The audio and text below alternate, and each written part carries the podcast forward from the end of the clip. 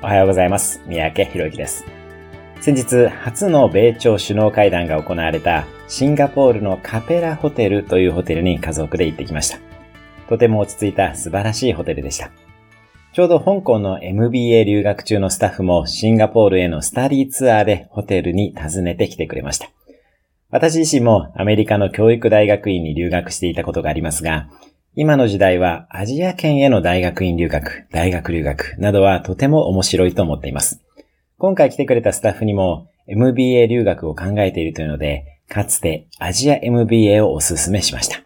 結果香港に留学しましたが、中国大陸、香港、シンガポールなどおすすめの大学院、大学がたくさんあります。アジア圏の人脈のネットワークも魅力的な場所ですよね。